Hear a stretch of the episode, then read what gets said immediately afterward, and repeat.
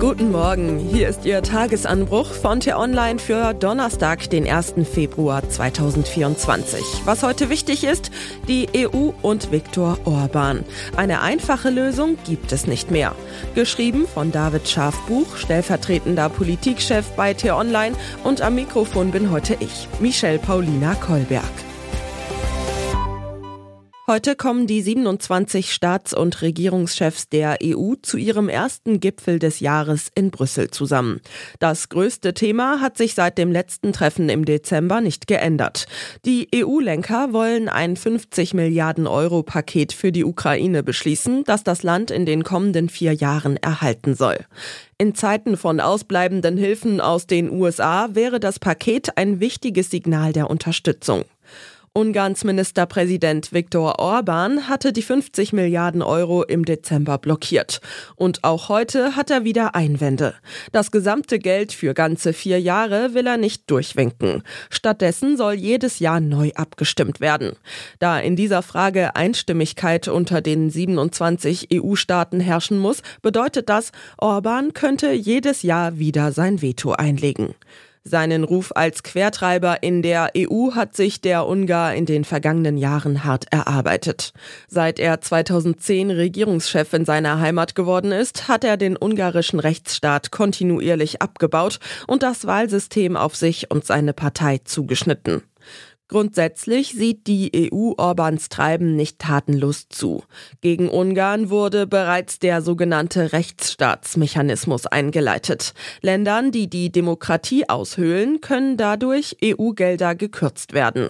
Mindestens 12 Milliarden Euro wurden so schon eingefroren, die eigentlich von Brüssel nach Budapest wandern sollten.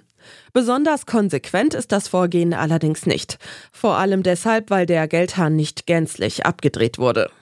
Trotz Sanktionen zählt Ungarn zu den EU-Staaten, die am meisten Geld aus Brüssel erhalten. Doch genau das könnte sich bald radikal ändern. Die Financial Times enthüllte zuletzt ein internes Papier aus EU-Kreisen, das bei einem Veto erwogen wird, sämtliche Zahlungen einzustellen. Doch damit nicht genug. Vor dem Gipfel wird öffentlich darüber spekuliert, Orban das Stimmrecht im Rat der Staats- und Regierungschefs künftig vollständig zu entziehen. Beide Maßnahmen wären schon für sich alleine betrachtet äußerst schwere Geschütze und nicht ohne Risiko. Ein Stopp aller Gelder könnte die ohnehin schon angeschlagene ungarische Wirtschaft in eine solche Schieflage versetzen, dass sich die Maßnahme letztendlich zu einem Boomerang innerhalb der EU entwickeln könnte. Und Ungarn das Stimmrecht entziehen? Wer über die vielen Verfehlungen Orbans nachdenkt, könnte diesen Schritt für überfällig halten. Wer diesen Schritt allerdings geht, sollte auch die Konsequenzen bedenken.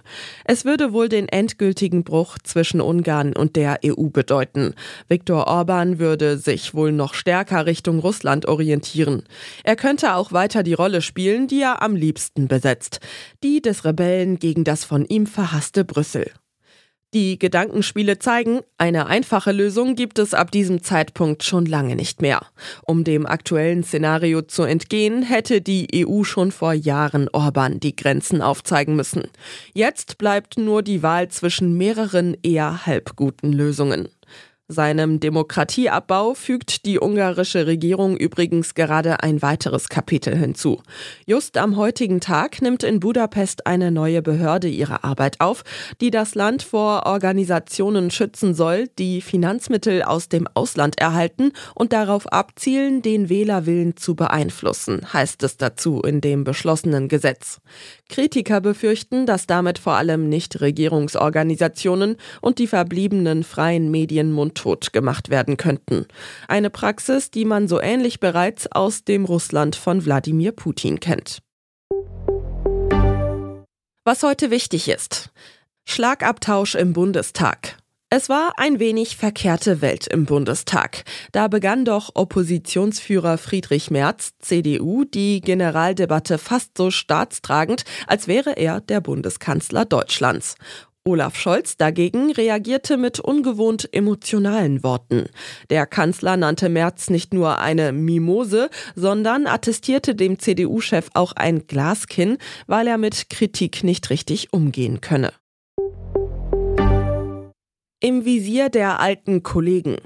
Es ist noch gar nicht so lange her, da war Hans-Georg Maaßen ein wichtiger Mann im deutschen Sicherheitsapparat. Insgesamt sechs Jahre lang war er Präsident des Bundesamtes für Verfassungsschutz des deutschen Inlandsgeheimdienstes.